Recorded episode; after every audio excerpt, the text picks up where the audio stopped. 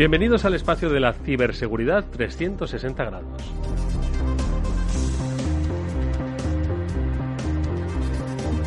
Este es un concepto que queremos compartir con todos vosotros y del que vamos a escuchar eh, con mucha frecuencia a partir de hoy, no solo en las ondas de Capital Radio, sino en nuestra vida digital. Debemos entender que cada uno de nosotros es un ser digital, que cada día va profundizando más y más en la construcción de nuestra personalidad digital, que nos acompaña en el trabajo, en la vida, en la familia, en los servicios que consumimos, servicios financieros, de ocio, de salud. Todo ello hace que debamos tener un concepto integral de nuestro yo digital y sobre todo que queramos protegerlo. Ciberseguridad 360 grados, Mónica, es un concepto creo que más necesario que nunca hoy. Más que nunca, porque la ciberseguridad es global, afecta a todos y a todo, y creo que solamente con las noticias que acabamos de comentar se entiende las noticias que vemos cada día en el ámbito de la ciberseguridad. Y la ciberseguridad afecta a todos, eh, a ciudadanos, a empresas grandes, a pequeñas instituciones. Por eso también la ciberseguridad tiene que eh, conformar los 360 grados y tenemos que estar siempre atentos. Nuestro invitado hoy es Javier Candau, es jefe del Departamento de Ciberseguridad del Centro Criptológico Nacional del CCNCERT. Javier, ¿qué tal? Muy buenas tardes, bienvenido. Buenas tardes, Eduardo. Muchas gracias por eh, permitirme, permitirme participar en este programa. Ciberseguridad 360 grados. ¿Qué sugiere, qué te sugiere, qué les sugieres a todos los que nos están escuchando sobre este concepto? Bueno, yo creo que la ciberseguridad no es un aspecto a cubrir, no es el departamento TIC que dice y además tenemos que hacer ciberseguridad, sino que en todos sus procesos tienen que tener implementados una visión de seguridad. Yo siempre le digo a, las organizaciones, eh, eh, tradicionalmente habéis gastado mucho dinero y mucho tiempo en la seguridad física. Y ahora resulta que vuestro tesoro, que vuestra información está en vuestras redes. Tenéis que acercar la ciberseguridad y que la dirección comprenda que la ciberseguridad forma parte del corazón para la protección de vuestras redes y, por supuesto, del tesoro más grande que tenéis, que es vuestra información. Por eso, eh, e, este lema que, intentamos seleccionar para las jornadas, ciberseguridad 360 grados y además que cubra todos los aspectos tenemos que prepararnos en prevención para que les cueste trabajo atacar y entrar y tenemos que prepararnos en detección y respuesta para que seamos mucho más eficientes que ellos cuando tengamos que responder al ciberataque. Pablo. Y me, encanta esa parte en la que hablabas de los presupuestos en seguridad física frente a los de seguridad lógica. Yo creo que poco a poco vamos acercándonos y vamos viendo la, esa necesidad. Pero ¿crees que es necesario ir incrementando aún más esas partidas y que nos vayamos acercando más a esa parte de, seguridad física y que se conseguirá entender esa necesidad igual que la seguridad física? Sí, yo creo que tiene que venir como una imposición de la dirección, es decir, que no se puede transformar digitalmente nada si no va acompañado de ciberseguridad. Entonces, evidentemente, eh, tiene que cubrir muchas cosas. Tiene que cubrir recursos humanos, tenemos que reunirnos de expertos, tenemos que contratar a las mejores empresas para que nuestra unidad de ciberseguridad sea lo más potente posible. Y, pero por supuesto, tenemos que, eh, disponer de los recursos necesarios. No es lógico que tengamos unos, unos grandes edificios con un montón de personas eh, vigilando de seguridad física, que además lo más importante de esto es que el gasto está asumido y que el de ciberseguridad se tenga que justificar cada vez que tiene que pedir por una nueva herramienta, por un nuevo proyecto. Muy interesante esa reflexión que hace Javier, es decir, que todavía estamos hablando de que en las estructuras de las empresas hay partidas fijas, hay estructuras en el comité de dirección eh, que no se cuestionan y, sin embargo, todavía se sigue pensando que la ciberseguridad es accesorio. Y yo creo que vivimos un tiempo, en las noticias así nos lo han dicho y las perspectivas así nos lo avisan, pues que hay que cambiar esta, esta percepción y esta concepción de la estructura empresarial. Javier, eh, ahora mismo, ¿en qué momento nos encontramos de la ciberseguridad? No sé si has tenido oportunidad de escuchar las noticias que antes comentábamos, pero estábamos hablando de ataques a hospitales, estábamos hablando de vulnerabilidad en la sede de la ONU, que fue la que dijo la que la, de las primeras instituciones globales que dijo la ciberseguridad es un tema de nuestro tiempo. ¿Cuál es el momento que estamos viendo? Pues estamos, eh, yo lo digo, en, en, un momento de socializar la, ciberseguridad. Hasta ahora, y, nuestra experiencia en los últimos 15 años, hace 10 eh, años, 12 años, decíamos que la ciberseguridad era importante, pero la gente no se lo, no se lo creía.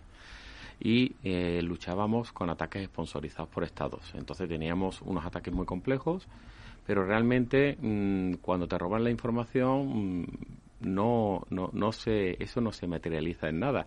Bueno, me han robado información, no sé cómo valorarla. Bueno, y en algún momento ese, ese aspecto, pues a lo mejor puede quedar un poquito eh, sobrepasado ocultado en el día a día. Pero claro, con el ransom y con la venta de, eh, de, de datos y la publicación en la dark web, esto ya eh, no lo puedes ocultar. se publican datos, la Agencia de Protección de Datos te va a preguntar, te cifran toda la organización estas tres semanas, cuatro semanas, cinco semanas parado esto eh, la, gerencia de tu empresa o tu jefe en el departamento de ciberseguridad o, tu, o, el, o el director de la agencia correspondiente pues lo valora y ve el impacto mediático y ve el daño a la imagen. Entonces, el que hemos conseguido durante, empezó en 2019, pero durante, y en 2020 la verdad que se paró, pero llevamos un semestre de 2021 horroroso, pues que hemos conseguido que que la ciberseguridad sea un asunto a considerar y a considerar mucho por nuestros jefes. Bueno. Pues sin duda, eh, me ha gustado también lo que decías, que totalmente cierto, la transformación digital que tanto se está adoptando, no solamente por las empresas, sino por todo el mundo, ¿no?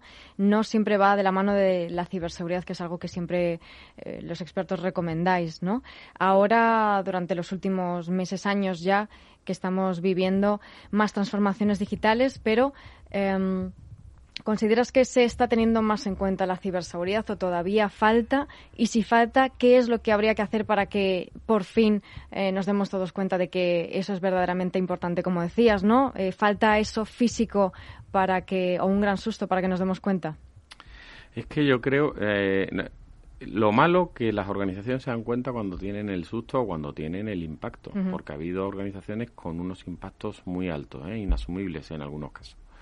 Entonces, eh, yo creo, yo quiero que las organizaciones se muevan a evitar ese impacto y no ahora que tenemos, hemos tenido más de 700 incidentes en relacionados con el ransomware y de incidentes críticos relacionados con el ransomware más de 40, 50. Son organizaciones completamente caídas. Entonces, lo importante, yo creo, es que nos demos cuenta que además que hay vulnerabilidades técnicas, que las tecnologías que usamos eh, muchas veces no están revisadas y cuando, están revisadas encontramos vulnerabilidad cero, día uno, que hay una venta masiva de credenciales en la dark web. ¿Qué quiere decir esto? Que el departamento de ciberseguridad y el departamento de informática que protege estas redes tiene que actuar muy deprisa. Entonces, si no nos damos cuenta de eso, estaremos eh, intentando apagar un fuego que nos ha estallado y que no sabemos cómo controlar. Pablo.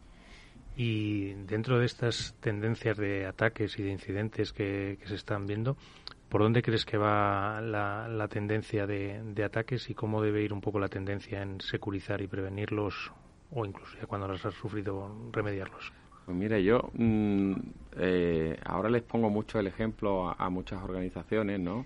En abril de 2020, con la pandemia, publicamos una, una, un documento en el cual hacíamos especial, hacíamos, eh, hacíamos damos, dábamos un decálogo y hacíamos especial hincapié en, cinco, en tres cosas. Señores, auditoría, monitoriza, monitoriza, monitoriza de forma proactiva tus accesos remotos y todo, o sea, auditoría, vigilancia y doble factor de autenticación. Por lo menos esos tres. Si quieres irte a mandar a todos tus empleados, a todos tus funcionarios, a, teletrabajar estas tres cosas. Eso se decía en abril 2020. Ahora tenemos el ataque, ¿no? Compra de credenciales en la dark web.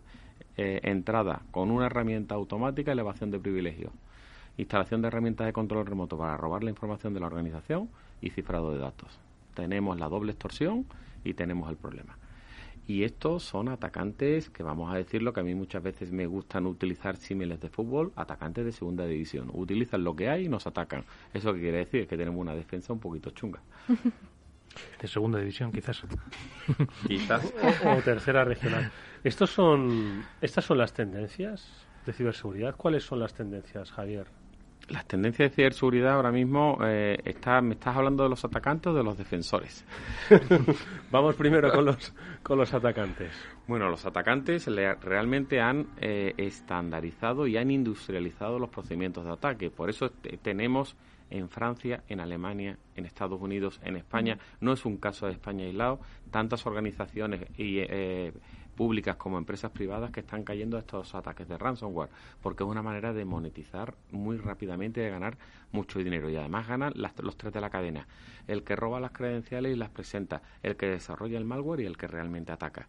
Con lo cual, ante esta situación, eh, eh, los atacantes de, vamos a decir, de segunda división, pues esos están perfectamente industrializados. No digamos nada los de primera. Utilizan unos malwares, utilizan unas, unas eh, unas comunicaciones contra sus servidores de mando y control que siempre pasan por debajo del radar de nuestros sistemas de vigilancia. Entonces, tenemos que afinar nuestras herramientas e incrementar la vigilancia y sobre todo auditar y auditar y auditar nuestros sistemas para evitar estas cosas.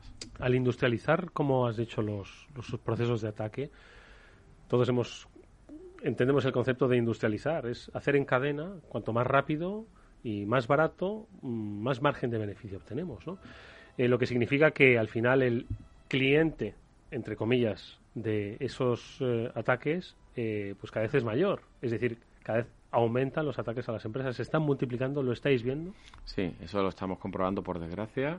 se están, y, y bueno, Ahora mismo están cayendo las que están menos preparadas, las que han tenido algún fallo de seguridad, la que en algún momento se le han filtrado las credenciales y no tienen sistemas de doble factor de autenticación.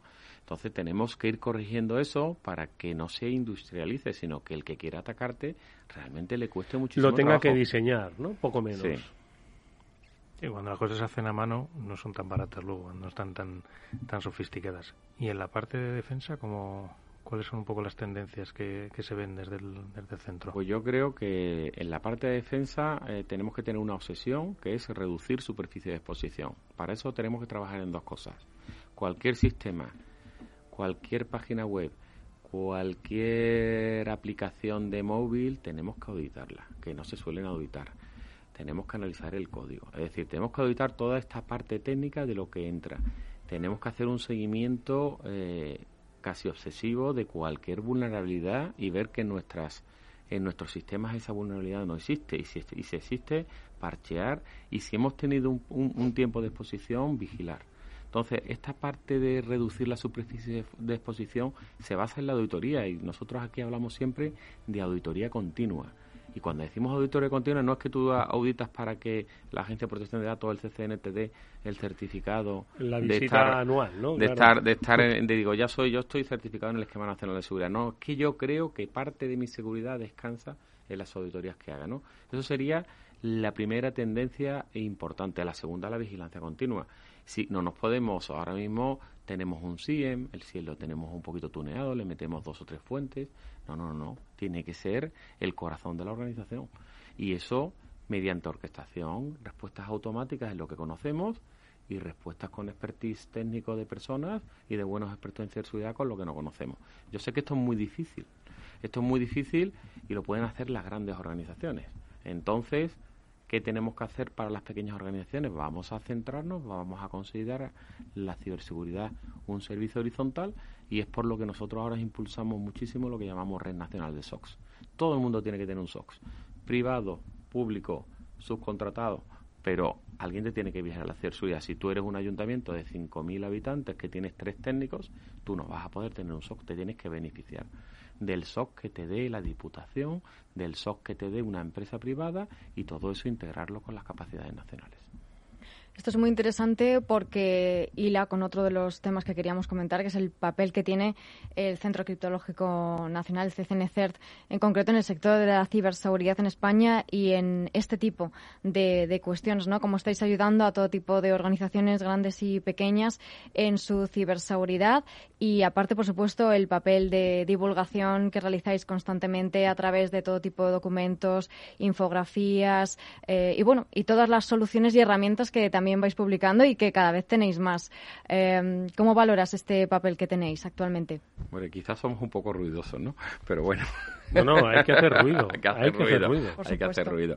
Bueno, nosotros, la verdad que la parte de formación y de comunicación para nosotros es un asunto fundamental. Quizás que para nosotros es más fundamental la parte de formación, tanto la formación presencial de funcionarios como todas esas actividades de formación online que ahora hacemos bastante habitualmente, porque eh, vemos que llegamos a más gente y podemos sensibilizar más, ¿no? Nuestra idea de hacer las herramientas eh, simplemente es tener tecnología nacional de herramientas. Normalmente las, herramientas intentan hacer cosas que aunque pueden ser módulos de otras herramientas, eh, intentan hacer cosas que para pequeñas organizaciones pues eh, se puedan implementar de una manera rápida y puedan responder, porque muchas veces el problema de las organizaciones es que no tengo presupuesto, no tengo presupuesto. Entonces tenemos, intentamos hacer dos cosas. Por un lado, que es socializar estas herramientas que si no están solo disponibles a, las organizaciones que tienen dinero o a los organismos públicos que tienen dinero.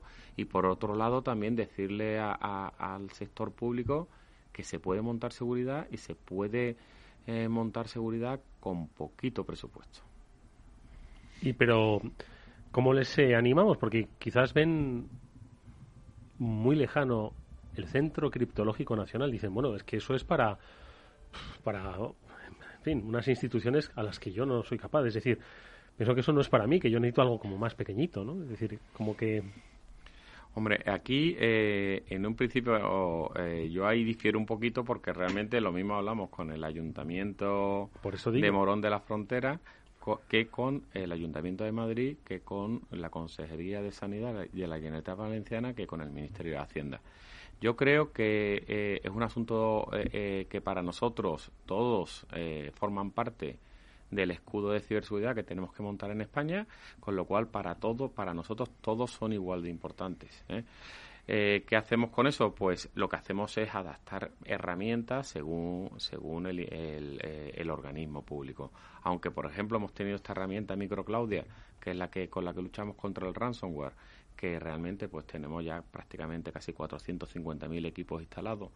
Eh, que ha explotado y tenemos casi 1.300 organizaciones cubiertas. ¿Eso qué quiere decir? Que los organismos también identifican, eh, dice, esto sí me puede interesar, este ataque es muy común, estoy muy en riesgo, lo utilizo, ¿no?